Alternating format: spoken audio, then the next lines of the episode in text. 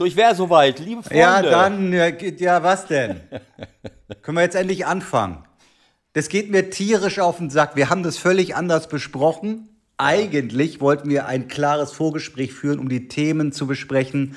Und jetzt machen wir das genaue Gegenteil, weil wir keine Zeit haben. Okay, dann ist das halt so. Bitte. So ist das Bitte. Der 16er, der Fußballtalk mit Michael Baum Ewald Lien. Kommen wir zu den wesentlichen Dingen, mein lieber Ewald. Weißt du, wer heute Geburtstag hat? Ja, unser äh, Techniker, äh, dem ich die meiste Arbeit abnehmen muss. Äh, äh, ist, ja, ist ja Quatsch. Wieso weißt du das? Naja, Ich bin, ja, ich bin, ich bin äh, begeistert, erstaunt und verblüfft und freue mich aber auch. Ne? was ist denn mit deinem Kurzzeitgedächtnis? Hä? Kann das sein, dass, wir, was du mir vor, dass du mir das vor einer halben Stunde gesagt hast? Scheiße. Das kann doch nicht wahr sein. Also Flo, alles Gute, alles Liebe. Äh, Herzlichen mach's Glückwunsch, mein Junge. Mach's, mach's Beste draus, auch wenn Ewald wieder rumhustet und äh, dir das Leben schwer macht. Ja. Wir, freu wir freuen uns wirklich sehr, dass du dabei bist und ohne dich wäre das alles nicht möglich. Und ich wünsche dir ganz viele schöne Spiele mit der deutschen Nationalmannschaft demnächst. Weil du da bist ja immer mit dabei.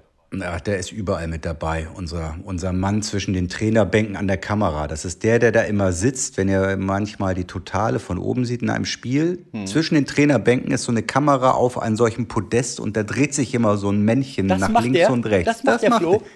Ja. Boah, da hat er Glück gehabt. Also vor 20 Da- Jahren in, ja, vor allem muss er nicht stehen. in Rostock, in, in Rostock äh, und und Köln, da war noch so, war so eine Szene, wo der Typ äh, mir immer so voll ins Bild gefahren ist. Genau. Hau ab mit deiner Kamera da. So, wir legen los. Ausgabe Nummer 72. Und es ist ehrlich so. Also, um das kurz auf den Punkt zu bringen, wir wollten das diese Woche eigentlich alles völlig anders machen, nämlich am Donnerstag aufnehmen, nach den beiden Pokalspielen. Das war so meine Idee. Ähm, Und dann haben sich die Sachen doch heute überschlagen, was zur Folge hat, dass wir A jetzt aufnehmen, unseren 16er, und B, wenn alles normal und glatt läuft, äh, ob das klappt oder nicht, das werdet ihr ja dann merken. Haben wir noch ein kleines Telefoninterview, überraschenderweise mal wieder. Egal, Ewald, was liegt dir denn als allererstes auf dem Herzen, wenn du an das abgelaufene Bundesliga-Wochenende denkst? Ist es der Sieg deiner Borussia? Äh, auf jeden Fall. Also äh, ich sag mal, wir haben ja ähm, am Freitag äh, habe ich mir das äh, angeschaut in aller Ruhe und ähm, naja, also das war ein, äh, ein, äh, ja, ein überraschender Sieg, sage ich mal. Äh, denn sie haben auch äh, 0 zu 2 eigentlich zurückgelegen und dann denkt man, naja, das ist eigentlich äh, wie gemalt für die Bayern, aber dann haben sie es noch gedreht. Also das, das war schon, das war schön und da muss ich, äh, als jemand, der in Mönchengladbach lebt, äh, die äh, Heimspielkarte ziehen, da habe ich mich sehr darüber gefreut. Und ich finde es auch gut, dass du beim Autokorso hinterher dabei warst. Ja, das sind, äh, ähm, äh, das stimmt. Also nach dem Spiel hat äh, Michael, ich glaube, da warst du schon in München irgendwie und hast dich auf das samstagliche, äh, deiner samstägliche Arbeit vorbereitet. Da hat er gesagt, und machst du jetzt den Autokorso mit? Also ich weiß nicht mehr, was ich ihm da geantwortet habe. Jetzt antworte ich dir, äh, wenn wir jedes Mal einen Autokorso in Mönchengladbach machen würden, wenn wir mal ein Spiel gewinnen, du bist das wahrscheinlich aus Hamburg nicht anders gewöhnt. Insofern, äh, Ich habe gerade mal geguckt, gegen Bayern gibt es in der Tat jede Saison, viermal in Folge jetzt, einen Sieg von Gladbach gegen Bayern. Dreimal zu Hause, einmal auswärts. Also es ist Standardprogramm für euch. Es ist, es ist komisch, äh, aber es gibt so ein paar Regeln, das habe ich im Laufe meiner Spieler- und Trainerkarriere immer wieder feststellen müssen, dass es so ungeschriebene Gesetze gibt, die eigentlich gar keinen Sinn machen, weil die Mannschaftszusammensetzungen sich ändern, die, die, die äh, Platzierung in der Tabelle. Aber ich habe in all den Jahren immer solche Gesetzmäßigkeiten erlebt. Also äh, gut, zu unserer Zeit, sagen wir mal, da haben wir nicht so oft gegen Bayern gewonnen, ehrlich gesagt, aber jetzt in den letzten Jahren ist es öfters der Fall. Auch als Lucien da war, hier in Mönchengladbach, Lucien Favre, da hat es ja auch solche Sachen gegeben. Aber ich habe auch solche Dinge erlebt. Äh, ähm, Bayern hat zum Beispiel in Kaiserslautern früher auch immer verloren. Wir Ich erinnere, mich, ich, erinnere, ich erinnere mich an ein gelbes Hemd, mit dem die Bayern dann irgendwann da gespielt Ja, haben. das, muss hat auch nichts genutzt. Das hat auch nichts genutzt. Wir, wir haben in Kaiserslautern immer gewonnen. Ich kann mich auch nicht erinnern, in Bochum mal verloren zu haben, egal ob als Spieler oder Trainer, also ganz, ganz selten mal. Also es gab so ganz, oder in Köln, wir haben in Köln meistens gewonnen, dafür haben die Kölner bei uns äh, öfters mal gewonnen. Also es gab total schräge Sachen. Nürnberg gewinnt immer in Stuttgart. Das ist bis heute noch so. Äh, äh letztes Jahr noch, äh, glaube ich. Also ist es ganz schräg. Man kann es nicht erklären. Ähm, keine Ahnung. Aber ähm, aktuell. Wenigstens darauf können wir uns noch verlassen in diesen Zeiten. Das ist doch auch schon mal was wert, oder? Ja, es ist vor allen Dingen für, äh, erstmal für Gladbach äh, wichtig, weil Gladbach natürlich äh, ein bisschen hinten dran hing. Wenn man sich jetzt vorstellt, sie hätten 21 Punkte, dann wären sie jetzt Zehnter, so ungefähr, hinter, hinter Stuttgart. also es war für Gladbach wichtig und gut, die ja sehr geschwächelt haben in der Bundesliga im Dezember, wie wir ja festgestellt haben. Ähm, und es ist natürlich auch für die Bundesliga gut, dass Bayern nicht so durchmarschiert, dass sie auch, äh, ich meine, das letzte Mal zu Hause, was war das gegen, haben die nicht da auch ein Unentschieden? Nee. Gegen Mainz 0-2 und dann noch gewonnen. Ja, also deswegen, da das ist ja das, Hoffnung, das, das, das, das, besonders Skurrile. Ne? Ja, ja, ich meine, jetzt führen die 2-0. Ja, und ich, ich habe dir es ja gesagt, Mainz musste das 3-0 machen. Äh, die, die, mussten das 3-0 machen und bei 3-0 könnte es ein bisschen enger werden. Also äh, das ist für die Bundesliga gut, dass Bayern nicht durchmarschiert und dass sie auch mal ab und zu schwächeln. Das ist auch menschlich, gehört auch mit dazu, gerade in der heutigen Zeit. Äh, aber es ist natürlich dann auch wieder skurril, dass dann Leipzig es nicht schafft, an die Spitze zu kommen. Okay, sie haben zu Hause gegen Dortmund gespielt. Leverkusen hat die letzten beiden Spiele jetzt auch nicht unbedingt alles lass uns, noch, lass, lass uns noch mal kurz bei dem, bei dem Gladbach-Spiel bleiben. Also die Bayern führen 2-0. Du hast ja das ganze Spiel dir angeguckt. Ähm, was waren dann die entscheidenden Dinge, die bei Bayern nicht mehr so gelaufen sind? Oder kann man es umdrehen und sagen, Gladbach hat einige Sachen einfach richtig gut gemacht, äh, wenn ich an Stindel denke? Und dann kam eins zum anderen. Naja, also sie haben ähm, äh, Sie haben ja in letzter Zeit öfters äh, ein bisschen nachlässig sich verhalten im, äh, im, im Defensivverhalten. Und ähm, Sie haben, es ist ja jetzt auch nicht so gewesen, dass Sie sie komplett an die Wand gespielt haben. Das erste Tor ist ein, ist ein, ja, ein Geschenk von Neuhaus der äh, wirklich den Ball mit der Hand spielen wollte. Und Was war das für eine Bewegung? So was habe ich überhaupt noch nie gesehen. Ja, der, der, der macht einen Ausfallschritt und nimmt die Hand noch ja, so runter. Du konntest sehen, er wollte mit der Hand und er hat, erst habe ich gedacht, er hat nicht berührt, aber du konntest den Handschuh sehen. Eigentlich war es nicht Hand, denn es war Handschuh. Nee, es war Handschuh. Es war Handschuh. die Fingerkuppen haben den Ball berührt, aber es war auch eine klar erkennbare Absicht, mit der Hand den Ball zu spielen. Also ein klares Geschenk.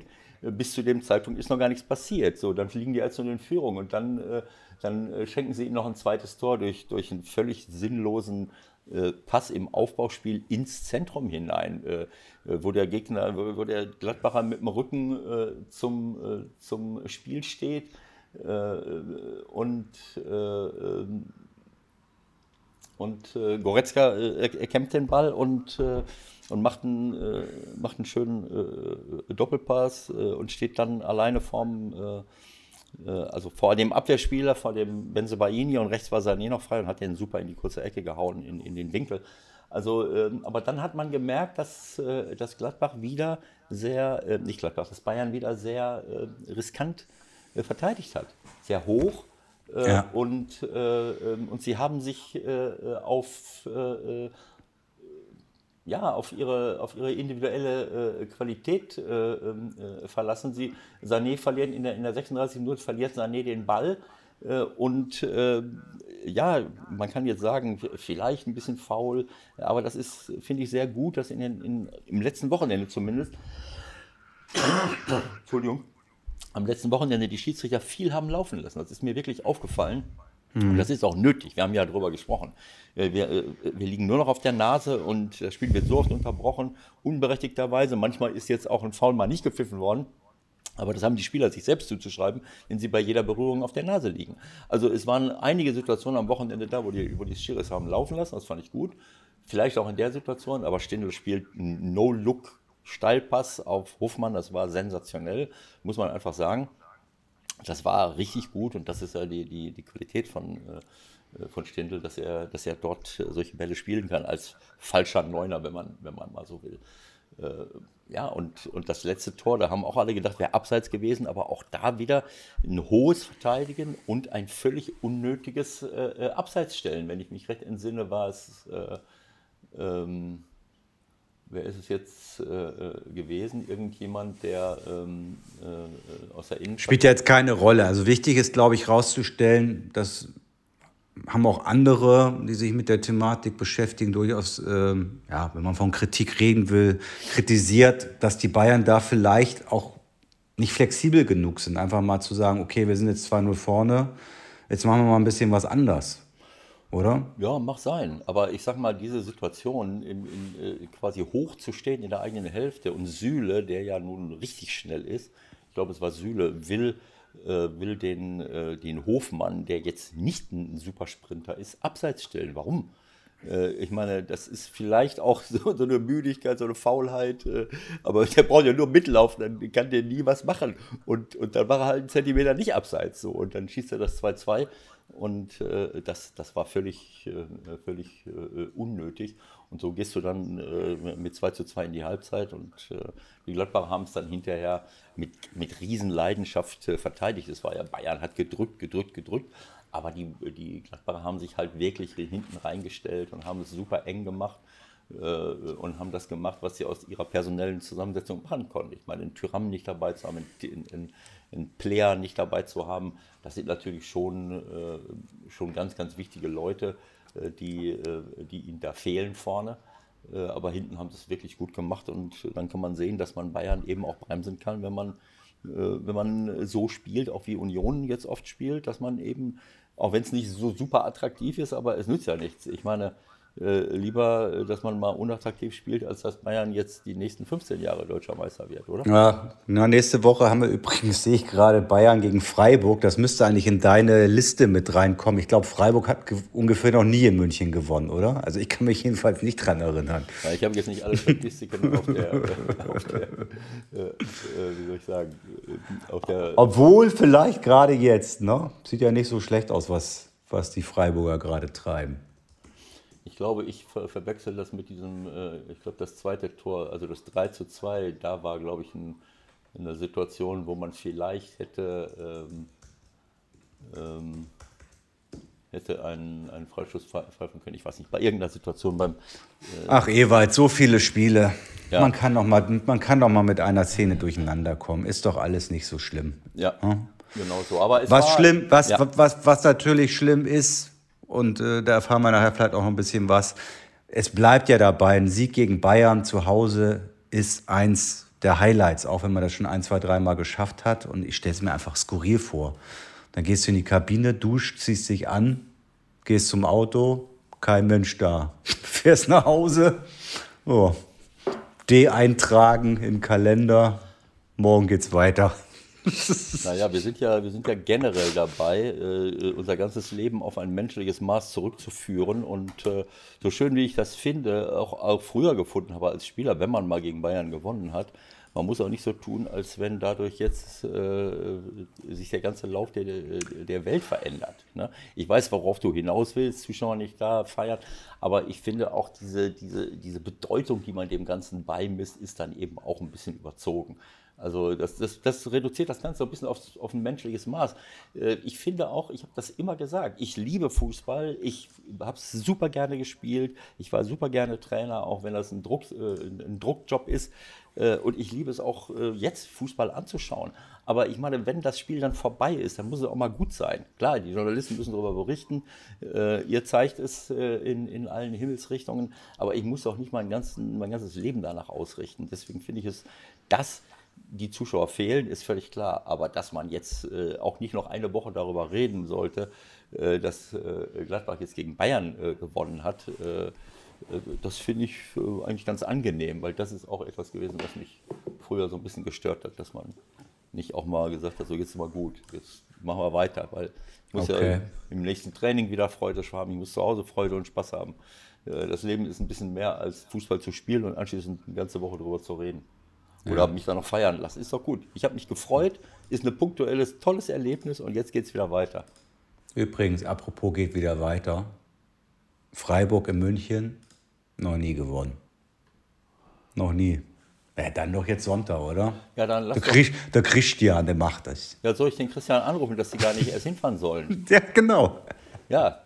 Ich meine, jetzt hör doch mal auf, äh, das Gleiche zu machen wie alle anderen. Nur immer aufgrund von Statistiken. Und Du hast mir das doch vorhin erzählt, dass es immer so ist und wenn man da hinfährt, passiert immer das. Und ich sag dir nur, Freiburg hat noch nie in München gewonnen. Und das wird aller Voraussicht nach erstmal so bleiben. Ja, aber das ist doch nicht, das kann man doch nicht mit dem vergleichen, was ich eben erzählt Ja, habe. natürlich. Nein. Das ist doch genau dasselbe. Naja, also ich sag mal, mein Heimatclub VfB Schlossholt hat auch noch nie gegen Bayern München gewonnen. Also äh, ich sag mal, äh, es ist doch ein Unterschied, ob ich als kleiner Verein in München gegen Bayern München nicht gewinne oder ob ein kleiner Verein gegen Bayern München oder gegen bestimmte andere Gegner immer, äh, äh, immer gewinnt. Ne, das, ich meine, ist ja keine Überraschung, dass, dass Freiburg vielleicht Ja, ja, also dass Kaiserslautern jetzt immer gegen Bayern gewonnen hat, ist ja auch irgendwie nicht normal. Auch Ja, das meine da ich damit. war. Das meine ich Ja? damit. Das ist eine Überraschung. Deswegen sage ich das ja. Ich sage ja nicht, es gibt so ungeschriebene Gesetze. Äh, es gibt so. Sag mal, ich habe dir, noch- ich hab dir noch nicht gesagt. Den aber, völligen äh, Kack erzählt. ja, es gibt so. Aber du hast auch irgendwas von Bochum erzählt. ja, Von, ja, ja, ich meine, ich habe egal, ob ich mit Mönchengladbach, mit Duisburg, mit Köln, mit St. Pauli Mhm. in Bochum gespielt. Ich habe immer, fast immer in Bochum gewonnen. Das meine ich damit. Äh, Das sind so Dinge, wo, äh, also jedenfalls meine Er- Erfahrung, Er- Erfahr Erlebniswelt, was ich jetzt so erlebt habe. Und das, das weiß ich, dass das bei vielen anderen auch der Fall ist. Ich meine, wenn du jetzt natürlich, äh, ich habe dir ja eben nicht erzählt, du, ähm, äh, Wismut Aue hat immer, hat immer gegen Dortmund verloren. Wismut Aue ist ja der falsche Begriff. Aber du weißt, was ich meine. Das sind ja ganz, das sind ja normale. Äh, das sind Banalitäten, würdest du eigentlich sagen. ja, also, ähm, naja, also in, in Gottes Namen, also Wahnsinn. Sag mal, was, was mir gerade einfällt, stimmt das eigentlich, dass der Trainer von Olympiakos Piräus mit dem Fahrrad durch Mönchengladbach gefahren ist? Habe ich irgendwo gelesen.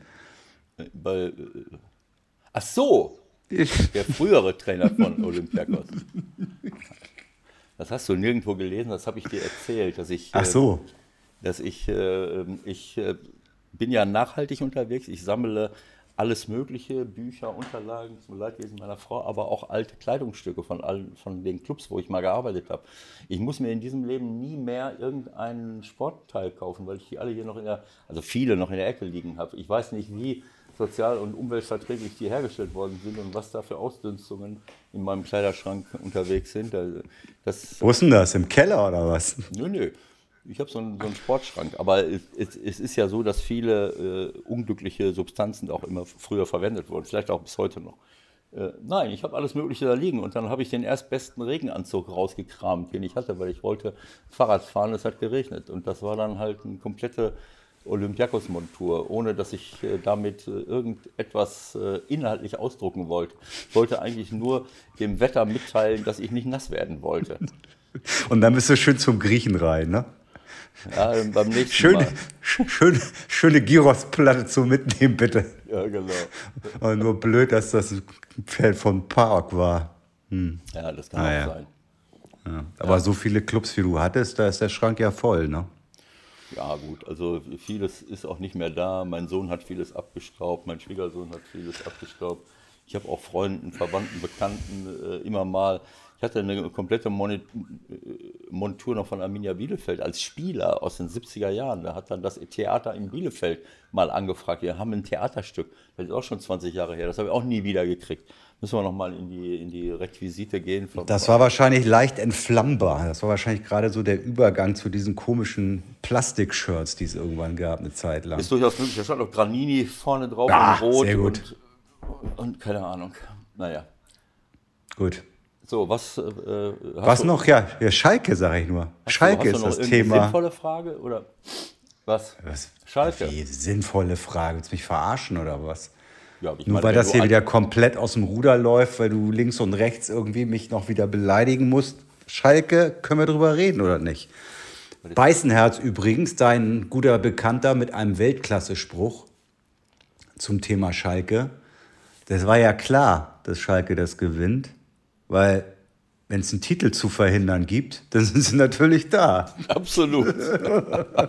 Das hat Rosa, das hat meine Frau Rosa mir direkt worüber erzählt und ich fand das eine super Idee von Betty. Ich weiß so. nicht, wann es ihm gekommen ist und wo, aber. Ja, es muss ja an dem Wochenende. Vorher ging Ja, vorher vielleicht hat er vielleicht schon Wöchelchen vorher überlegt. Also auf jeden Fall war das ein gutes Ding, auf jeden Fall.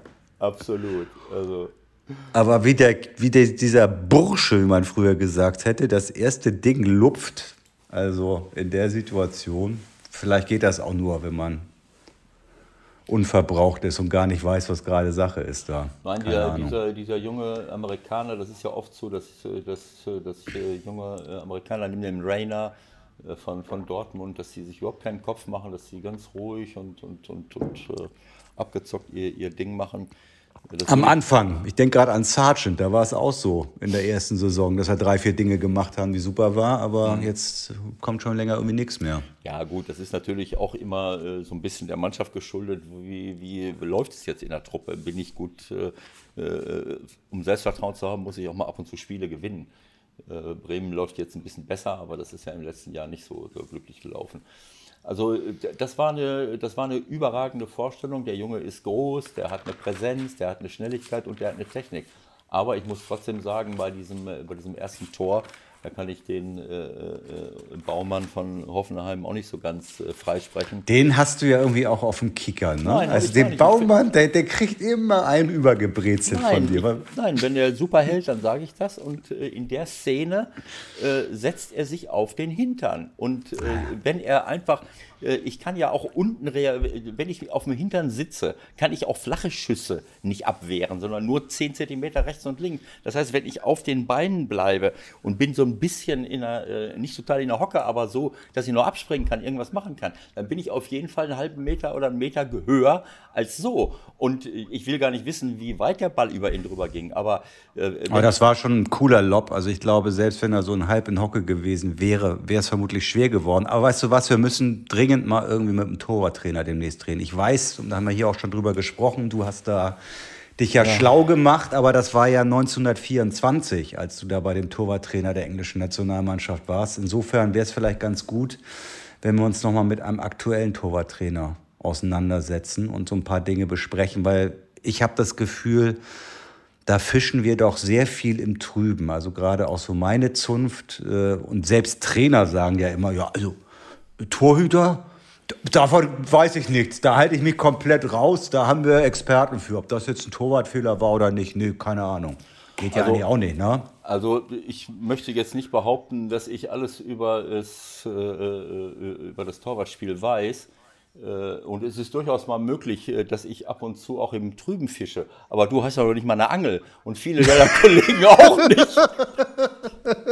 Ich habe Thorsten Kirschbaum, der ist Torwart und den rufe ich an, wenn ich was nicht weiß. Ach so einfach so. ist das. Das reicht also ja. aus, wenn man, jemanden, wenn man jemanden gut kennt, der Torwart ist. Okay. Ja, also. besser, besser ist es, jemanden nochmal zu fragen, wenn man zumindest äh, was gerade nicht versteht oder wenn man Zweifel hat. Im Live-Spiel ist das etwas schwierig, aber es gibt ja auch so Tage, ja. zwischen zwei Events, wo man also es ist Dinge natürlich, also kann. grundsätzlich muss ich zugeben äh, und das zur Ehrenrettung von, äh, von unserem Freund Baumann, äh, dass ich natürlich zwar als Trainer viel mit äh, Torwarttraining und, und, und äh, Torwartspiel zu tun hatte, aber dass man natürlich, wenn man selber nie Torwart war, dass es dann immer irgendwie ein bisschen theoretisch bleibt, äh, was man darüber sagt, wenn jetzt jemand auf einen zukommt. Das ist jetzt eine, eine theoretische Analyse, nicht zu tief, äh, also sagen wir mal, die Beine nicht so weit auseinander zu haben. Das sind alles Dinge, die ich damals 1924 äh, beim, äh, beim Trainer der Torwarttrainer der englischen Nationalmannschaft gelernt habe.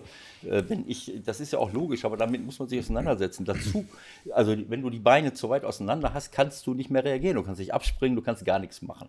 Dann wirst du auch noch getunnelt. wenn du zu nah an, wenn du, wenn du in der Bewegung bist, in dem Moment, wo einer schießen kann, hast du auch verloren. Vielleicht erinnerst du dich mal daran, wie wir früher, wie früher viele, viele Torhüter permanent überlupft wurden. In unserer Zeit als, als Spieler, da gab es Waren Zeit, immer viel weiter draußen. Ne? Ja, die sind einfach rausgerannt äh, und, äh, und du wusstest gleich, schmeißt er sich hin, du brauchst den Ball nur ein bisschen anlupfen, ist das Ding drin. So, irgendwann mal hat den äh, jemand erklärt, bleib doch mal einfach stehen. So, und dann stehst du da als Stürmer plötzlich. Was machst du denn dann? Äh, also ausspielen wird dann schwieriger, weil der dann auch noch was machen kann. Äh, überlupfen und dran vorbeischießen wird, also äh, wird schwieriger. Also all diese, all diese Dinge spielen, spielen eine riesengroße Rolle, aber es ist trotzdem natürlich, sind alles Entscheidungen, die in Sekundenbruchteilen fallen. Ähm, ich habe auch gelernt, dass man, man muss auch nicht, manche Torhüter gehen raus bis zum geht nicht mehr. Was soll das? Also das ist auch eine Trainingssache. Bis zu einem bestimmten Punkt ist der Winkel genug verkürzt. Da kann ich ihn nicht mhm. weiter verkürzen. Wenn ich den zweiten Pfosten abgedeckt habe, durch, je nachdem, wo der Schütze steht, dann muss ich nicht noch weiter rausgehen, denn das bedeutet, dass ich beim Querpass gar nicht mehr in mein Tor zurückfinde, haben wir auch schon ja. oft gesehen. Und es bedeutet, dass ich zu nah am Schützen bin und auch nicht reagieren kann. Also wenn ich zu nah vor jemandem stehe, dann kann ich ja, äh, kann ich, kann ich, kann ich, äh, es sei denn, ich blockiere ihn. Also es gibt ganz viele äh, sinnvolle Regeln, die man auch als Nicht-Torhüter sich ähm, aneignen kann und mit, nach denen man dann ein Torwartspiel auch ein bisschen beurteilen kann. Ich fand, dass in dem Moment dieses Über, Überlupfen zu einfach war, ähm, weil er sich zu schnell auf die Erde, auf den Hosenboden gesetzt hat. Aber gut, es war auf jeden mir Fall. Fällt, es war auf mir jeden fällt gerade, ja, mir, sorry, mir fällt gerade noch eine andere Torwartgeschichte ein bei meinem Spiel. Ich weiß nicht, ob du es gesehen hast mit Union, wo unser Freund Christopher Trimmel, den wir letzte Woche hier hatten bei uns ja. im 16er, die Ecke direkt reindreht von ja. links und der Avonie den Keeper sperrt. Ich habe mir da ehrlich gesagt überhaupt keine Gedanken drum gemacht, dass man das nicht nicht pfeifen kann. Und im Nachklang äh, hat sich dann der Trainer zumindest mal ein bisschen aufgeregt und es sehr viele Fans natürlich in erster Linie gab, die gesagt haben, wieso wird denn das abgepfiffen? Also ich weiß gar nicht, ob der früher war der Torhüter im Fünfer ja total geschützt. Gab's nicht, gab's nie. hieß es Gab's nie. So. Ja, es hieß so. Das sagt ja auch jeder Schiedsrichter. Es, diese, dieser Schutz des Torhüters im 5-Meter-Raum stand nie irgendwo niedergeschrieben. Wurde vielleicht irgendwann mal so kolportiert, aber ich meine, in erster Linie blockt der doch den Torhüter. Also ja, wenn er, wenn er ihn jetzt nicht vorbeilassen würde, wenn der Torhüter, sagen wir mal, um ihn rumlaufen will und er sperrt ihn ohne Ball, dann ist es ein Foul. Wenn er einfach da so rumsteht, ohne jetzt ihn wegzudrängen, äh, dann ist das für mich auch kein Foul. Also irgendwie geht der Ball ins Tor, aber das ist natürlich, das müssen, müssen die Leute dann in der Zeitlupe besser beurteilen. Das habe ich jetzt nicht so oft gesehen, aber ist, auf den ersten Blick sah es auch nicht unbedingt wie ein Foul aus, ehrlich gesagt. Naja, gut, faul ist halt, das ist eine Definitionsfrage. Ist Sperren dann faul oder nicht?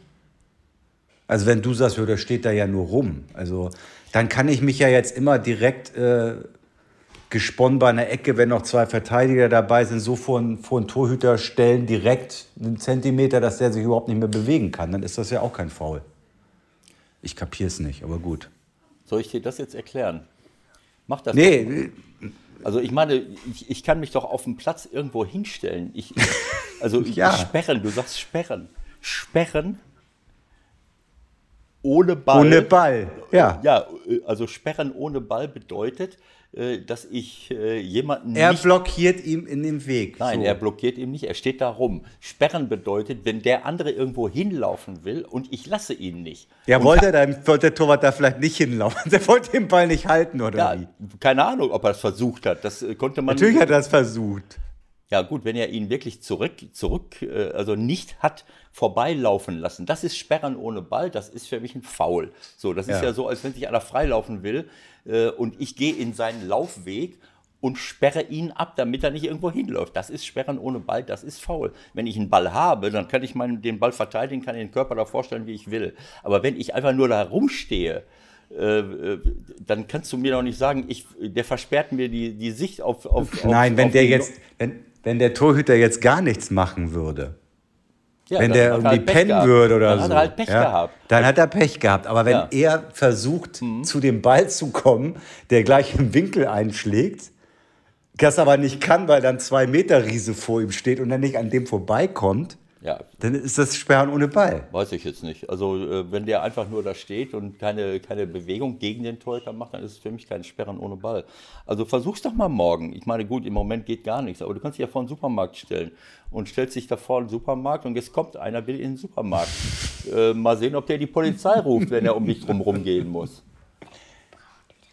Äh, äh, Was ist Ne? So, also weiter der, da, da muss er um dich drum rumgehen, dann ist, ist alles gut. Wenn du dann ihn ver verhinderst, dass er sich in den Einkaufswagen nimmt, dann, dann kann er die Polizei rufen. Also ähm, äh, das ist albern. Dann können wir auch demnächst sagen, der Abwehrspieler macht gar nichts mehr äh, und, und da muss er, äh, weil der Stürmer direkt vor ihm steht. Der steht direkt vor ihm und verhindert, dass er, dass er den Ball einfach so abfängt.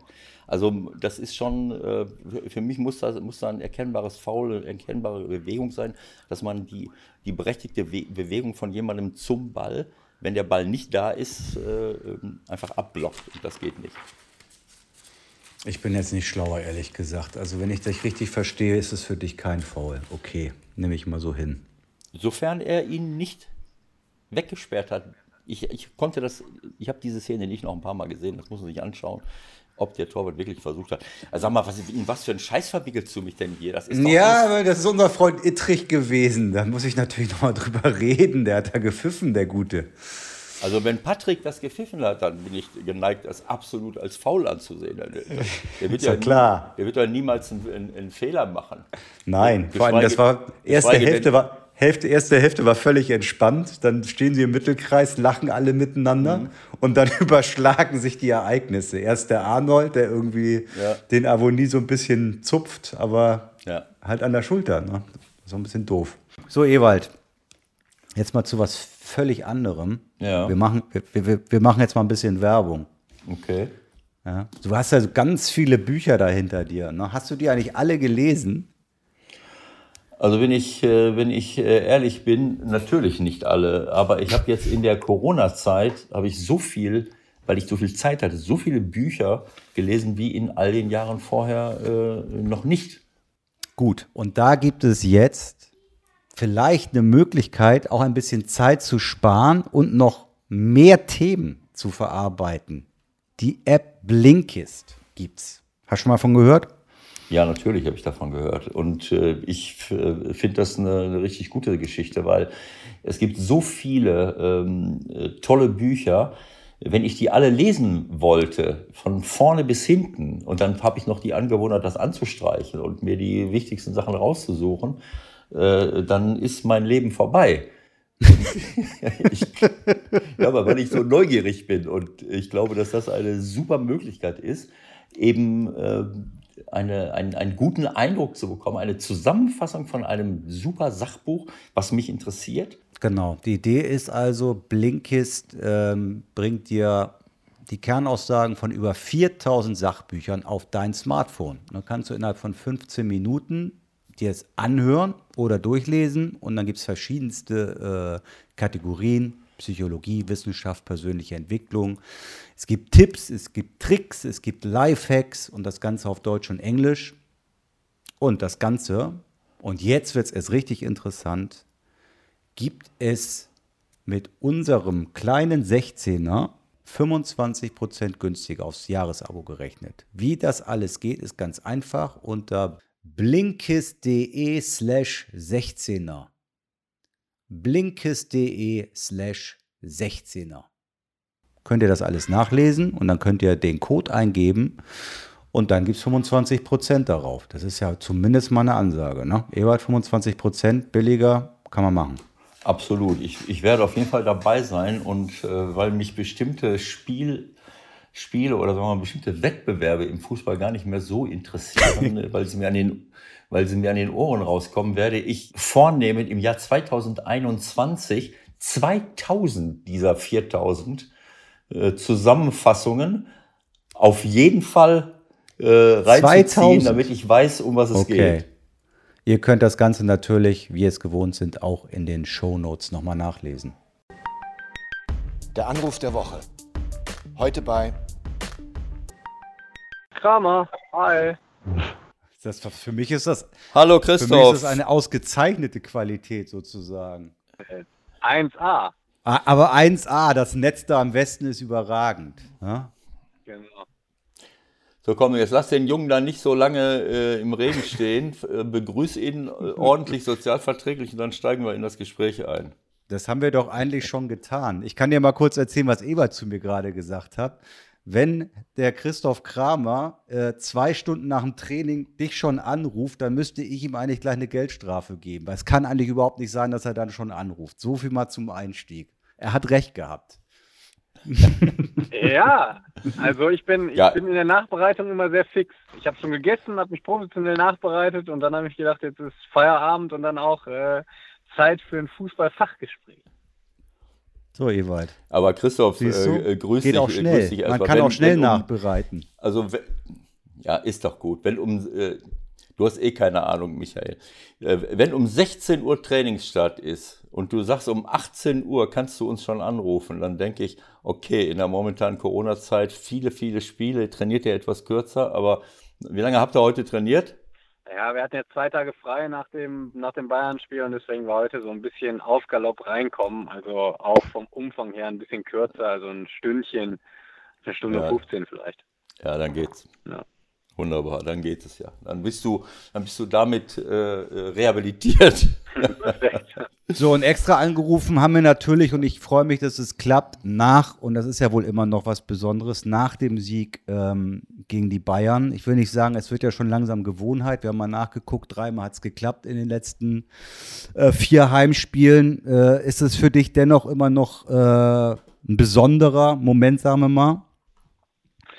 Ja, auf jeden Fall. Also äh, dieses Mal vielleicht noch besonderer, weil Bayern nach einem 2-0 Rückstand ist sicherlich dann auch nicht alltäglich, dass man das gewinnt. Und man hatte schon nach dem 2-0, ich hatte gar kein schlechtes Gefühl, muss ich sagen, auch nach dem 2-0 nicht. Aber natürlich weiß man, wenn man gegen die Bayern 2-0 zurückliegt, dann hat man schon irgendwie äh, so ein bisschen im Kopf, äh, könnte schwer werden.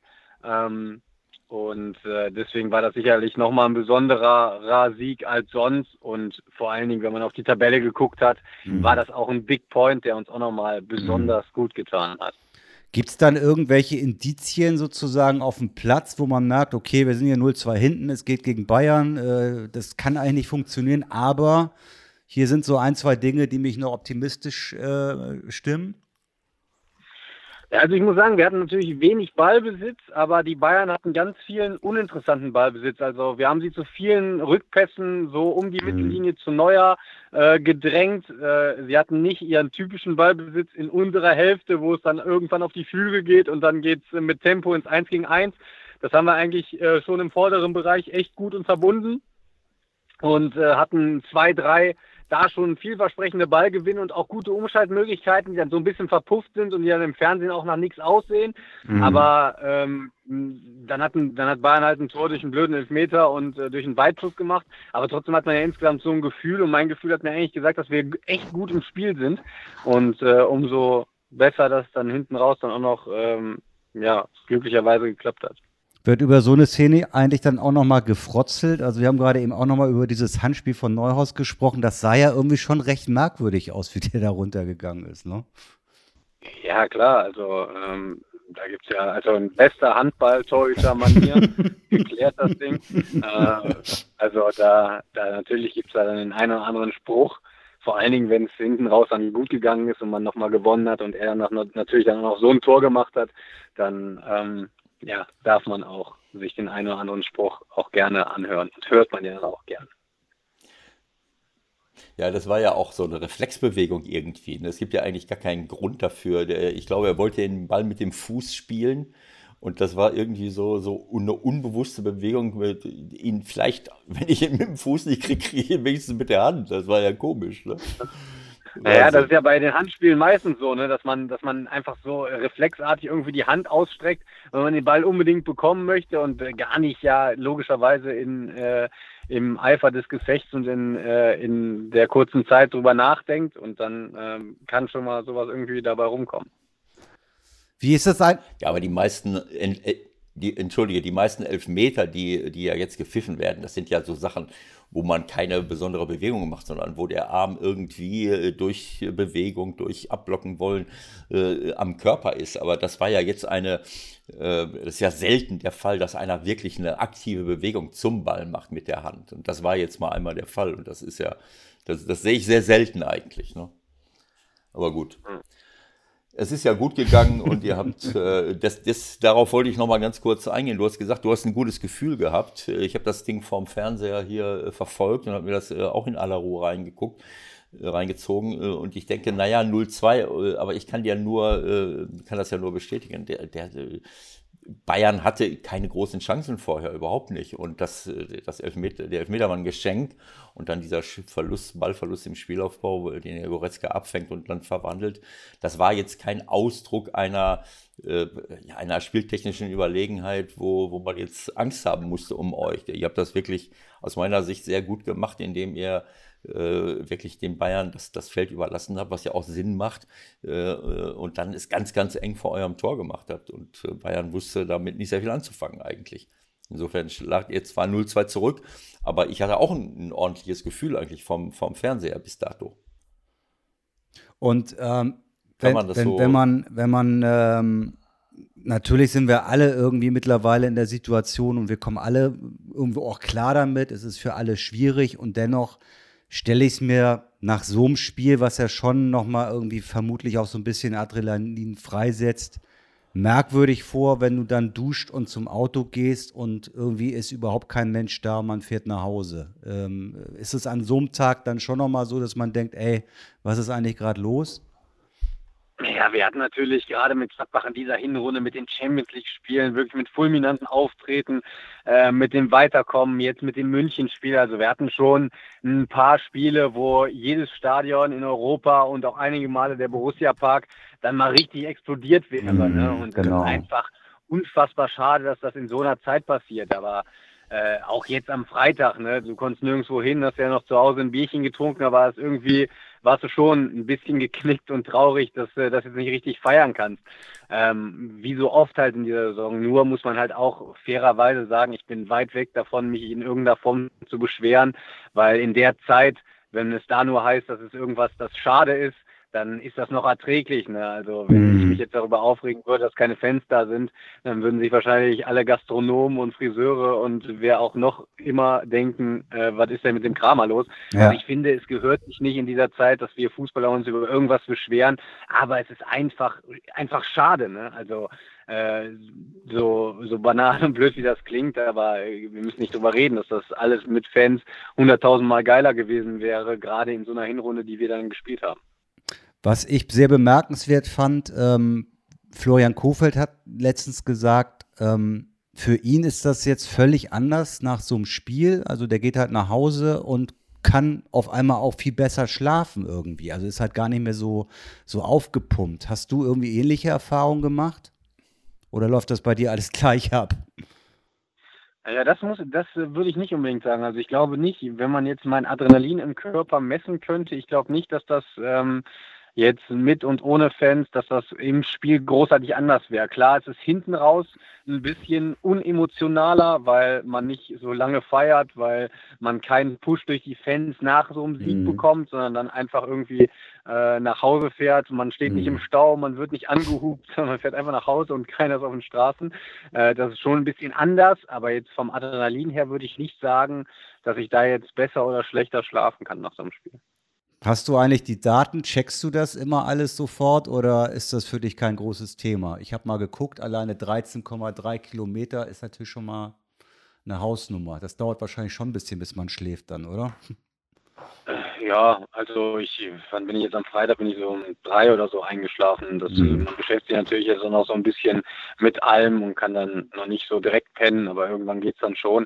Und zu den Daten, äh, das sind ja so ganz normale Abläufe heute im Leben eines Fußballprofis. Ne? Man äh, informiert sich über sich, man kriegt es irgendwo, kriegt man es mit, ob man es irgendwo gelies, äh, gelesen hat oder man kriegt es von, vom Fitnesstrainer geschickt oder so. Also man beschäftigt sich dann schon auch einfach mit Daten, aber jetzt also ich persönlich bin keiner, der da jetzt lange äh, sich da darüber Gedanken macht, ob ich jetzt äh, 12, 5 oder 13, 3 laufe und ob ich jetzt 12 oder 15 Mal gesprintet bin. Ja. Das sind dann Sachen, äh, die interessieren mich jetzt eigentlich weniger. Müsst ihr euch damit beschäftigen oder ist euch das freigelassen sozusagen, freigestellt? Ja, also wir kriegen die Sachen geschickt und mhm. wie man sich dann damit beschäftigt, das bleibt dann jedem selbst überlassen. Ich muss sagen, ich kann daraus jetzt äh, bei mir zumindest persönlich kann ich da jetzt nichts ableiten. Also äh, ich kann jetzt nicht sagen, wenn ich mehr sprinte, spiele ich besser oder wenn ich weniger laufe, dann äh, bin ich offensiv gefährlicher oder also da gibt es für mich keine Regeln. Und von daher äh, ist das immer so eine Sache, wo man natürlich drauf guckt, aber äh, beschäftigt mich jetzt nicht länger als ein Abend. Ja. Christoph, du hast eben gesagt, dass das auch ein Big Point für euch war. Ihr seid jetzt am 2. Januar mit einem Sieg in Bielefeld gestartet. Jetzt gewinnt ihr gegen Bayern München äh, und habt euch dadurch äh, in, die, in der Tabelle natürlich wieder richtig, äh, richtig rangeholt. Wenn ich mir jetzt vorstelle, dass ihr da jetzt nicht gewonnen hättet, dann wäre er jetzt Zehnter quasi und auch schon ein ganzes Stück von den Champions League Plätzen weg. Ähm, abgesehen davon, dass das für die Liga auch gut war, dass Bayern mal äh, nicht gewonnen hat. Wie hast du das im Nachhinein, äh, wie bewertest du das im Nachhinein, euren Dezember? Ihr habt ja äh, im, im November unfassbare Ergebnisse gehabt äh, gegen Donetsk, dieses 10-0 in der äh, Summe, in Leverkusen ein Weltklasse-Spiel, was, äh, was wirklich unglücklich verloren ging. Äh, und dann kommt dieser Dezember, wo ihr im Grunde genommen nur dieses Pokalspiel gewonnen habt, in der Bundesliga äh, nicht gewonnen, äh, auch ein, zweimal das einmal, nee, einmal verloren gegen, gegen Hoffenheim, aber diese Champions League-Spiele. Wie hast du das im Nach wie bewertest du das im Nachhinein? Was ist da passiert? Ja, unfassbar ärgerlich einfach. Ne? Also von der Leistung her äh, kannst du da kannst du da keinem irgendwie was erzählen. Ne? Fußball ist halt ein Ergebnissport und dann äh, wird so eine Leistung halt einfach schlechter gesehen. Also diese englische Woche vor Weihnachten mit Berlin zu Hause, in Frankfurt und Hoffenheim mhm. zu Hause. Aus den äh, drei Spielen ja. holen wir zwei Punkte. Und also mit ja. viel Fantasie sage ich, wir müssen sieben holen, aber eigentlich müssen wir einfach neun holen. Also Hoffenheim, die wissen heute noch nicht, wie die bei uns gewonnen haben. Gegen Hertha äh, sage ich auch, den müssen wir früh den Zahn ziehen. Das ist das Spiel, was du am ehesten unentschieden gespielt hast. Ja gut, und gegen Frankfurt habe ich mich äh, nach dem Spiel auch schon genügend drüber aufgeregt, ähm, dass wir da äh, nicht so, äh, also das war schon hart an der Grenze, muss ich sagen so insgesamt vom Spielverlauf und vielen unglücklichen Aktionen und der Schiedsrichter, was auch nicht so schlimm ist. Ich finde es auch gar nicht schlimm, wenn man mal Kritik am Schiedsrichter äußert. Wir werden auch häufig genug kritisiert und der hatte auch einfach nicht seinen besten Tag, weiß er auch. Normalerweise ist es echt ein guter Schiri, aber da war halt echt scheiße. Äh, ist ist halt alles passiert, aber das war wirklich maximal unglücklich. Ne? Und dann hast du so eine Woche und dann bist du auf einmal ein bisschen zurückgefallen, hast vielleicht äh, sechs, sieben, acht Punkte irgendwie zu wenig auf dem Konto, ja, und das verzerrt dann halt so ein bisschen das Bild. Und von daher war dieser Dreier gegen Bayern natürlich auch für die Tabelle unfassbar wichtig. Ne? Aber jetzt zur Frage zurückzukommen, also ich würde da jetzt nicht sagen, dass uns äh, im Dezember äh, die, der Saft ausgegangen mhm. ist. Ne? Wir hatten da wirklich Spiele dabei, ne? Die, das war Wahnsinn dass wir die, dass wir die so gespielt haben, wie wir sie gespielt haben vom Ergebnis her. Da, da, da, da, das war ganz kurz, darfst, weil da, da würde ich gerne noch mal kurz reingehen. Das war ja. nämlich ein Spiel, wo ich dann auch war und da muss ich im Nachhinein sagen, habe ich vielleicht auch komplett daneben gelegen, keine Ahnung, in Frankfurt. Ähm, da hatte ich irgendwie schon das Gefühl, da, da kommt nichts mehr. Also hast du da ähnliches Gefühl gehabt wie gegen Bayern nach dem 0-2, dass da am Ende noch was passieren kann? Darf ich, darf ich nee. noch eine Frage dazu, ja. Äh, Christoph, warte gerade, äh, bevor du, weil das geht in die gleiche Richtung. Äh, du hast gesagt, uns ist der Saft nicht ausgegangen. Michael hat es ja gerade so ein bisschen in Frankfurt angesprochen. Äh, aber ich meine, wenn ich mir das anschaue, 21.11., 25.11., 28.11., das war die erste englische Woche. Dann, wenn ich den 28. mitnehme, 1.12. Dienstag, 5.12., war die zweite englische Woche mit Inter Mailand. Dann 9.12., 12.12. war die, äh, äh die dritte englische Woche. Dann 12.12., 15.12., 19.12., das war dann die englische Woche, von der du gerade äh, gesprochen hast. Also wenn ich das richtig sehe, dann sind das eins, das zwei, vier. Äh, drei, ja. vier, vier englische Wochen hintereinander. Und das war jetzt die letzte äh, von den Vieren. Also du hattest nicht das Gefühl, dass euch da so ein bisschen der Strom ausgegangen ist. Ja, also natürlich hat man bei allen, bei Bayern, bei Leverkusen, bei Dortmund, bei uns gemerkt, dass es so ein bisschen weniger wird. Ne? Das ist auch ganz klar. Aber daran lag es jetzt nicht, dass wir die Spiele nicht so bestritten haben. Ne? Man trainiert in diesen Wochen natürlich auch gar nicht. Ne? Und ich finde jetzt für mich persönlich, es ist für mich kein Problem oder es darf nie eine Ausrede oder ein Problem sein, dreimal anderthalb Stunden in der Woche Gas zu geben. Es ist dann irgendwann so ein bisschen, von den Beinen ist es nie ein mhm. Problem, vor allen Dingen hinten raus nicht. Es ist ein bisschen schwerer, in Tritt zu kommen, aber hinten raus ist es nie ein Problem, sondern immer, wenn die ersten 20 Minuten, die können mal ein bisschen zäh werden, bis man mhm. da so reingekommen ist. Und es ist halt eine Herausforderung, wirklich dann immer auf dem Punkt so vom Kopf da zu sein. Das ist dann irgendwann schon zäh in diesen Wochen, wo du nur Hotelzimmer und den Fußballplatz siehst. Ähm, aber es lag garantiert nicht äh, daran, äh, dass uns so ein bisschen der Saft ausgegangen ist, weil ich fand, wie wir auch in die Spiele reingegangen sind, das war einfach gut. Mhm.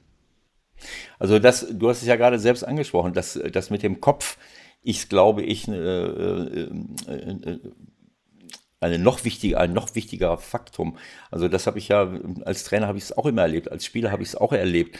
Äh, laufen kann man immer, äh, das ist völlig klar, ne? aber äh, ist man auch mental erholt, ist man geistig wieder frisch?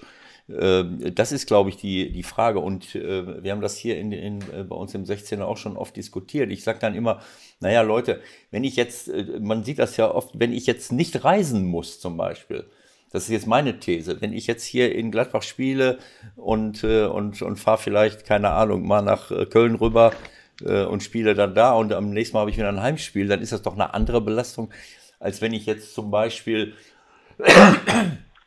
nach Madrid fliegen muss, äh, um, dort, äh, um dort ein Spiel äh, zu absolvieren. Und ich stelle mir diese, diese Reisen äh, das habe ich ja nun oft genug mitgemacht, äh, wo du, äh, wo du irgendwo hinfährst, bist kaum zu Hause, bist einen Tag zu Hause, dann setzt dich schon wieder irgendwo hin mit dem Flieger, fliegst irgendwo durch die Gegend, bist im nächsten Hotel, Abendessen, Besprechung und, und bla bla bla bla bla, dieses, diese, diese Dauerbeanspruchung. Ist das nicht eigentlich das, was eigentlich eher dich vom Kopf her kaputt macht und, und dich nicht mehr ganz so frisch in die Spiele gehen lässt? Ja klar, also müssen wir nicht drüber reden, ne? genau richtig. Also die Reisen so unter der Woche, wenn man dann nie so richtig nach Hause kommt und sich dann auf, sagen wir mal, kommt aus Madrid am Donnerstag und freut sich eigentlich auf zu Hause, ist dann Donnerstagabend zu Hause und Freitagmorgen ist Abschlusstraining und du fährst danach mit dem Bus nach Frankfurt. Das sind dann halt die Sachen, die dann vom Kopf halt unheimlich schwer sind. Und das geht im Januar wieder so weiter jetzt. Ne? Also ich habe mir den Plan mal angeguckt. Es ist, äh, das, das Programm ist, ist der Hammer, aber du sagst, ähm, das darf als Profi keine Ausrede sein. Die Frage wird halt sein, das war bei uns halt auch immer so das Thema in den letzten Wochen. Was ist mit Verletzungen? Weil es muss ja eigentlich fast zwangsläufig was passieren. Oder kann man auch einiges ausschließen, wenn man sich, wie es so schön heißt, äh, professionell verhält? Also ich sag mal so, wenn man sich lang genug einredet, dann passiert auf jeden Fall eher was. Okay. Ich äh, bin da ja auch ganz viele, also vor allen Dingen, wir dürfen ja jetzt auch nicht vergessen, ne, wir wollen alle unbedingt immer Champions League spielen und ja. dann dürfen wir uns hinten am langen Ende jetzt nicht beschweren. Also ich bin so weit davon entfernt zu sagen, boah, ich kann nicht mehr und ich brauche mal ein Spiel Pause, weil ich will Champions League spielen, ich will international spielen, ich will viele Spiele und ich will wenig trainieren. Also ich möchte spielen.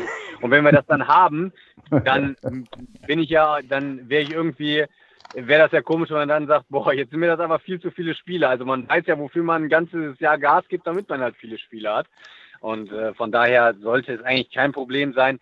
Äh, natürlich ist die Verletzungsproblematik, kommt ja so von, von allen Seiten momentan.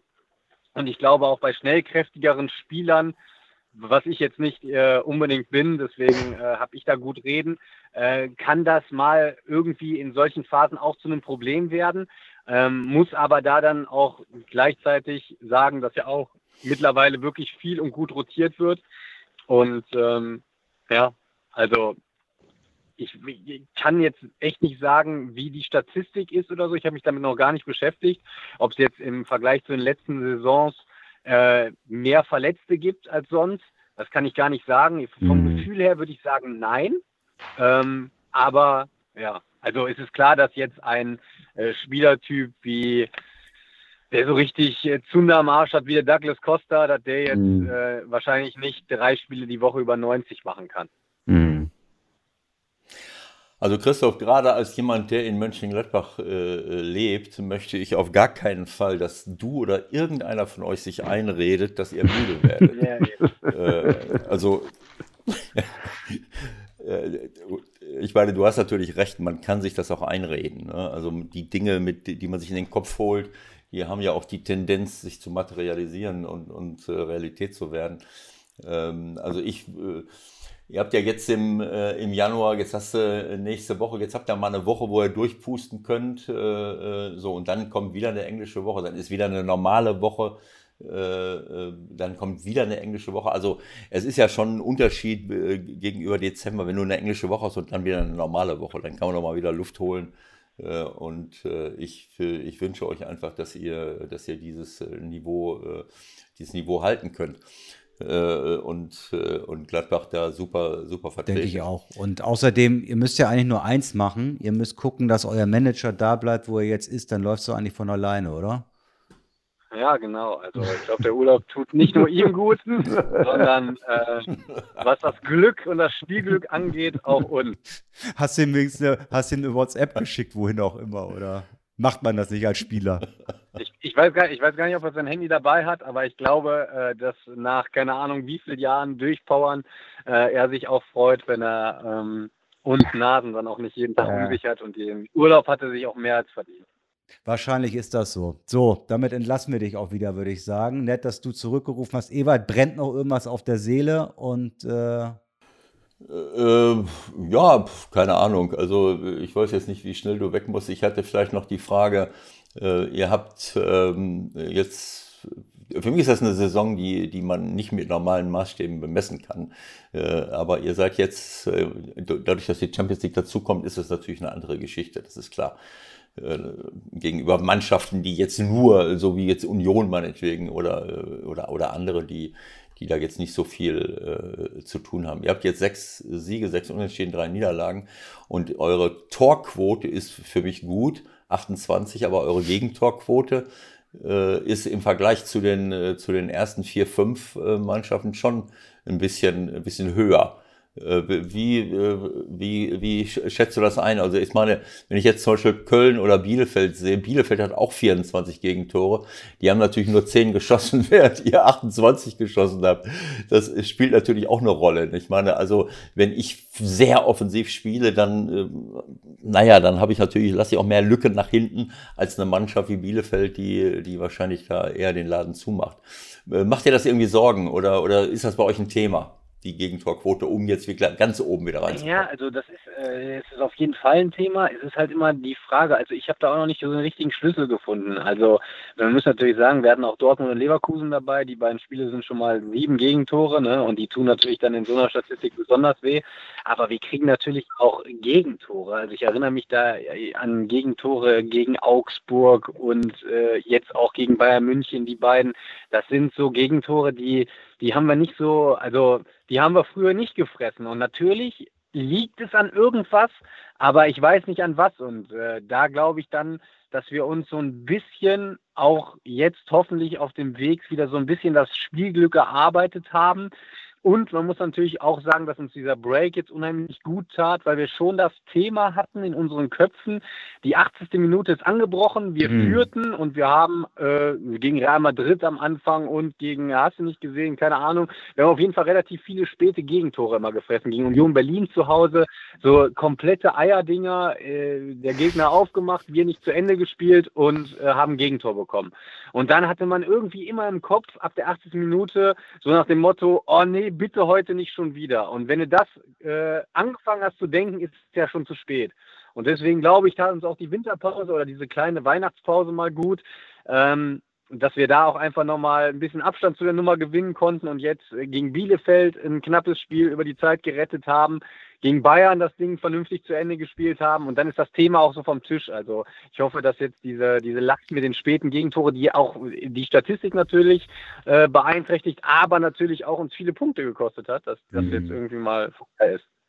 Das ist ja so eine klassische Reporter, ich will nicht sagen Floskel, aber so eine Sache, die wir ja immer gerne sagen. Ja, jetzt kommt die 75. Minute, da hat Gladbach jetzt acht Tore gekriegt in dieser Saison. Du bist eigentlich der erste Spieler, der auch mal sagt, ja stimmt, da beschäftigt man sich vielleicht sogar auf dem Platz auch mit. Ist also wirklich so, ja. Aber der Fehler liegt natürlich wieder bei euch, weil ihr uns, weil wir alles lesen und dann, dann wird er darauf, darauf erst aufmerksam. Wenn das keiner sagen würde, deswegen bin ich ja auch ein Fan davon, sowas gar nicht zu thematisieren und weg von sich zu schieben, weil sonst fängt man nämlich dann wirklich an zu denken, 18 Minute, ach scheiße, jetzt haben wir ja mal die Gegentore bekommen. Und wenn du das denkst, ist, das, ist der Zug ja schon abgefahren, also dann ist der Ball ja schon halb drin. Wie viel frisst du denn von dem ganzen Zeug, was du lesen kannst? Also wenn du dich mit Borussia Mönchengladbach beschäftigen möchtest und viel lesen möchtest, jetzt vom Internet mal ganz abgesehen, da kann man schon so ein paar Stunden in der Woche verbringen. Denn es gibt ja immer dann die Trainer, die sagen, ja, ich lese gar nichts. Ob das dann so stimmt, ist nochmal eine andere Frage, aber... Äh, Jeder Mensch liest über sich selbst alles. Da bin ja. ich da, also da gibt es 99 Prozent der Menschen lesen über sich selber alles.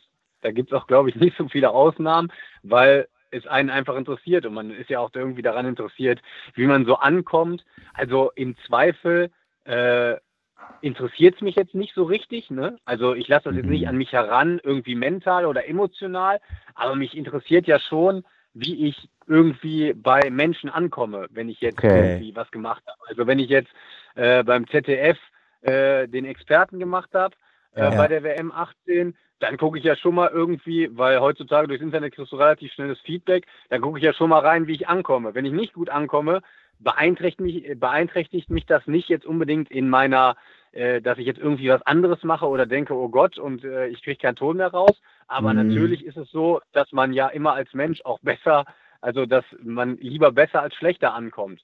Und okay. deswegen glaube ich, dass jeder so über sich selbst relativ viel liest und mitbekommt.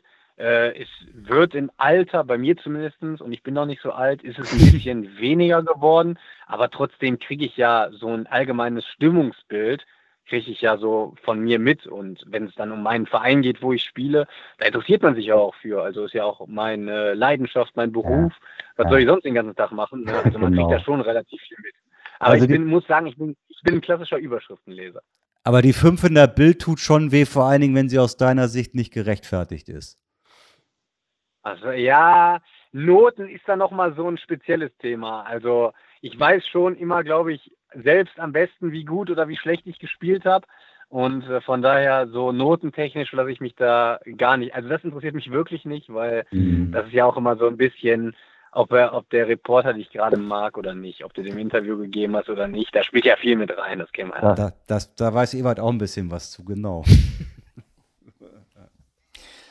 ja, ähm, dann möchte ich nur noch mal ganz kurz auf mein Lieblingsthema zu sprechen kommen. Ich habe ja eben mit den Gegentoren angefangen. Ähm, äh, es ist natürlich völlig klar, wenn du anfängst darüber nachzudenken, äh, kriegen wir jetzt einen rein, kriegen wir keinen rein, dann bist du schon auf dem falschen Dampfer. Das ist völlig klar, weil du dich dann nicht mehr auf das konzentrierst, um was es wirklich geht, nämlich ein vernünftiges Abwehrverhalten. Und da sind wir bei meinem Lieblingsthema. Irgendwie habe ich das Gefühl, dass wir, dass wir äh, nicht nur hier bei uns in, in der Bundesliga, sondern auch international, aber gerade bei uns, dass viele Innenverteidiger, Abwehrspieler das gar nicht mehr so auf dem Schirm haben. Im eigenen 16er muss ich mal jemanden zustellen, muss ich den mal decken. Der Ball ist dem Flügel, äh, anstatt im Raum zu stehen, äh, äh, könnte ich mich zu dem Stürmer zuordnen. Also selbst in Lewandowski habt ihr ja teilweise, äh, und nicht nur ihr, sondern in jedem Spiel sehe ich das. Der Lewandowski ist ja nun unverdächtig, mal keine Tore zu schießen. Dann ist der Ball am Flügel, dann steht er da völlig ungedeckt irgendwo im 16er und keiner macht Anstalten, so wirklich an ihm zu kleben, so wie wir das früher gemacht haben. Also nicht ich, also ich war auch unverdächtig diesbezüglich, aber ich meine, wenn du früher den Torjäger gegen dich hattest, ich meine, den hat ja einer aufgefressen, den, den, den wolltest du verhindern, dass der überhaupt irgendwo hinläuft läuft. Kann das sein, dass, dass dieses Verhalten, dieses ganz normale Zweikampfverhalten, äh, Abwehrverhalten, diese Basics, dass das so ein bisschen verloren gegangen wird? Beschäftigt ihr euch damit? Äh, ich sehe auch viele Spiel gegen, also viele Gegentore am Ende eines Spieles, wo dann auch gar nicht mehr irgendwie so äh, offensiv äh, äh, aktiv, proaktiv gedeckt wird. Ist das irgendwie, spielt das ein Thema, äh, ist das ein Thema für euch oder beschäftigt ihr euch damit? Boah, da müsste ich jetzt, da müsste ich jetzt lange, lange drüber nachdenken, ähm, wenn man das so im Vergleich von, Siehst du, dann weiß ich schon Bescheid. Von, von, von früher so. zu heute. Also äh, jetzt das Beispiel bei, also es ist kein Thema bei uns, äh, hat ist jetzt auch noch nie so, dass das einer mal irgendwie so zu uns gesagt hat. Natürlich, wenn wir jetzt gegen Bayern spielen und der Lewandowski steht auf dem Platz und der Ball ist gerade irgendwo auf den Außen, dann habe ich schon mal eher ein Auge auf den Lewandowski als auf keine Ahnung, wenn wir jetzt gegen eine andere Mannschaft spielen und das ist jetzt nicht einer, der jedes Spiel zwei Tore macht, dann hat man schon mal eher ein Auge auf Lewandowski, aber der macht es dann halt auch oftmals wirklich gut, ne? dass er mit einer unheimlichen Dynamik dann mhm. doch irgendwie von der wegkommt und einfach einen Riecher hat. Ne? Also ich glaube, dass das weniger daran liegt, dass sie ihn falsch decken, als dass er einfach gut ist und deswegen um nicht umsonst Weltfußballer ist. Ähm, aber ich, ich habe äh, früher zu deiner Zeit und äh, auch danach zu wenig gesehen, dass ich das irgendwie jetzt äh, in Vergleich setzen könnte mit heute. Also ich würde da jetzt kein. aber das ist ja, das ist ja auch gar nicht für, das ist für mich auch, äh, Christopher, das ist für mich auch gar nicht so das Thema in, zum Vergleich zu setzen. Das war auch nicht alles äh, äh, äh, Gold, das ist ja völlig klar. Aber dieses, ist das denn nicht äh, völlig klar, dass das irgendwann mal die Raumdeckung, die ja nun auch ein Segen war, früher, äh, das war ja nun teilweise taktisch lächerlich, dass man dem, dem Stürmer bis so auf die Toilette hinterhergegangen ist. Aber wenn ich doch im eigenen 16er bin, irgendwann, man muss doch jede Raumdeckung auch äh, zu einer Manndeckung werden, gerade dann in den gefährlichen Räumen. Und äh, ich sehe immer weniger Abwehrspieler, die sich, äh, die sich das so auf die Fahne schreiben, sondern die, die dann auch im eigenen 16er äh, einfach den Stürmer aus den Augen verlieren. Viele Stürmer machen es gut, das ist ja klar. Wenn ich ein guter Stürmer bin, dann ziehe ich mich von dir weg äh, als Innenverteidiger, versuche auf den zweiten Pfosten zu gehen. Aber da muss ich mich ja trotzdem irgendwie verhalten. Dann kann ich nicht immer gucken, ach so, der ist jetzt da hinten. Ich habe das nicht mehr im Auge. Äh, äh Bleibe ich mal im Raum stehen. Also, äh, und das ist aber auch nicht nur diese Geschichte, nicht nur bei Flanken, sondern auch ansonsten einfach mal zu sagen, je näher es äh, wir zum eigenen Tor kommen und wir haben eine gute Ordnung, dann muss es doch irgendwann mal zum, zum äh, wie soll ich es sagen, äh, zur, zur Manndeckung äh, übergehen, dass ich dann auch eine Ordnung habe. Sonst, wenn, sonst verlässt man sich doch nur aufeinander äh, und äh, wenn keiner einen nimmt, äh, also wenn nicht mal einer irgendwo hingeht und sagt, so, den, den habe ich jetzt mal eng, dann weiß der andere auch, wo er sich zu hin orientiert. Wir stehen alle im Raum rum äh, sehe ich das irgendwie falsch. Wenn das für euch kein Thema ist, dann, dann vertraut ihr ja mehr auf euer, nee, das ist, das, auf euer also kollektives das, das Auf jeden Fall ist das natürlich ein allgemeines Thema im Fußball. Das ist ja ganz klar. Ist natürlich eine sehr detaillierte Frage ja. und das ist jetzt auch wahrscheinlich keine Frage für einen Podcast, weil wir dafür jetzt, es ist ja sehr situationsabhängig. Also wir bräuchten dafür jetzt einfach Bilder, um das vernünftig um das ja. vernünftig erklären zu können. Ne? Da Klar. kann man es ja dann immer in der Situation erklären. Ich kann jetzt nur allgemein sagen, also ich bin natürlich auch kein Innenverteidiger, aber ich finde es unheimlich schwer. Äh, also sagen wir jetzt mal bei Ecken zum Beispiel, stehe ich zum Beispiel lieber im mhm. Raum als beim Mann, weil mhm. man, wenn man am Mann mhm. ist, logischerweise nur reagieren kann. Und in seinem Raum hat man klar. Da hat man Verantwortung für seinen Raum und agiert. Und wenn man dann einen geschickten Le äh, Gegenspieler hat wie ja. Lewandowski und man ist nah am Mann, der kann dich auch schon mal mit mhm. einer Drehung, dreht er dich aus, hat seinen Arm dazwischen, seinen Körper dazwischen und ist dann einfach diese, diese Fußspitze vorher an dir dran. Also das ist jetzt einfach mal ganz äh, plakativ allgemein gesagt. Aber das ist natürlich eine, eine Frage, wo du auch recht hast. Das ist ja klar, je näher es zum Tor kommt. Also irgendwann muss man Verantwortung für einen Mann haben, das ist ja ganz klar. Aber das ist natürlich sehr situativ. Also das ist jetzt wahrscheinlich für Hörer eher eine Frage. Ich finde, das, ich finde, das hast du sehr, sehr gut beschrieben. Diese, diese äh, Raum-Mann-Deckung, die Diskussion haben wir auch immer mal wieder gehabt. Gerade letzte Woche mit Christopher Trimmel, der ja irgendwie eine Ecke nach der anderen reinhaut und irgendjemand drankommt. Ähm, ich denke, wir haben dich lang genug gequält. Du willst auch mal weiter. Ähm, ich würde mich sehr freuen, wenn wir vielleicht noch mal irgendwann Richtung Ende der Saison sprechen, kurz vorm Champions League-Finale oder so. Hö, hö. Wo ihr dann ja noch drin seid, ne? Wo ihr dann ja drin seid, ne? Ja, auf jeden Fall. Das ist, da musst du immer mit rechnen mit so einer Schlussfrage von Michael. Bei Christopher Trimmel äh, hat er die Champions League Hymne eingespielt und es war mir natürlich klar, dass er dich auch nochmal fragt gegen Ende der Saison. Also, äh, wie dem auch sei, wir wünschen dir auf jeden Fall und euch allen äh, weiterhin viel Erfolg und, äh, und gute Spiele. Ähm, ähm, Christoph, und herzlichen Dank, dass du uns so Genau, und in, in, und in der Hoffnung, dass, äh, wie wir uns alle das wünschen, du weißt schon, irgendwann solche großartigen Dinge, solche großartigen Spiele wie am Freitagabend gegen die Bayern dann auch wieder so stattfinden, wie wir das alle in Erinnerung haben. In der Hoffnung darauf. Vielen Dank. Genau, in der Hoffnung und vielen Dank für heute. Bis bald mal wieder erstmal. Schönen Abend, mein Lieber. Bis bald, Christoph. Ciao, ciao. Ciao, ciao. So, dann haben wir noch mal mit einem der erfolgreichen Bayern-Bezwinger gesprochen. Das war doch eine nette, erfrischende kleine Unterhaltung mit Christoph, der glaube ich, wenn er da Lust zu hat, bestimmt auch im Bereich Experte nach seiner Karriere äh, eine Zukunft haben kann, wenn er es denn will. Das warten wir mal ab. Was war dein Eindruck? Ja, absolut. Er ist sehr, sehr eloquent. Mhm. Er hat einen, einen, sehr klaren und, und analytischen Blick auf das Geschehen äh, und kann das natürlich aus eigener Erfahrung sagen. Also das ist, das ist vorprogrammiert. Äh, wobei äh, mir lag so ein bisschen auf der Zunge, da konnt, bin ich aber nicht reingekommen. Äh, er hatte das ja selbst angesprochen, die Expertentätigkeit bei der WM in Russland. Wenn wir jetzt Max Eberl äh, äh, bitten, im Januar wegzubleiben, damit Gladbach weiter gewinnt, dann würde ich Christoph auch bitten bei der nächsten WM. Das hättest du gerne sagen können, das wäre gut gewesen. Dass Christoph bei der nächsten WM bitte nicht als Experte Obwohl, dabei obwohl da kann er doch Sonst- vielleicht dabei sein, oder? Das wäre doch eigentlich gar nicht so schlecht. Dann ist der Quatsch wenigstens nach der Vorrunde vorbei. Du weißt ja, wo der stattfindet, ne? Ach so, ja, das ist Also- wieder ein anderes Thema. Also ich hoffe ja noch, dass Ja, das nicht da stattfindet. das kannst irgendwo vergessen. anders. Ich, würd- ich wäre ich wär dafür, dass sie das Ja, vergiss es. Da, aber, äh, aber das war, Ja. du weißt, was ich meine. Das war ein bisschen lustig, aber bisschen abergläubisch. Okay, also, dann würde ich sagen, machen wir uns an die Arbeit wieder, beziehungsweise für heute ist unsere Arbeit ja erstmal getan. Gucken wir wieder ein bisschen Fußball, ne? Gibt ja noch ein bisschen Pokal und dann ab Freitag wieder zweite Liga, Bundesliga und so weiter und so fort. Und euch eine schöne Woche, bleibt uns treu, empfehlt uns weiter und seid wieder dabei, wenn es heißt der 16er. Tschüss, tschüss.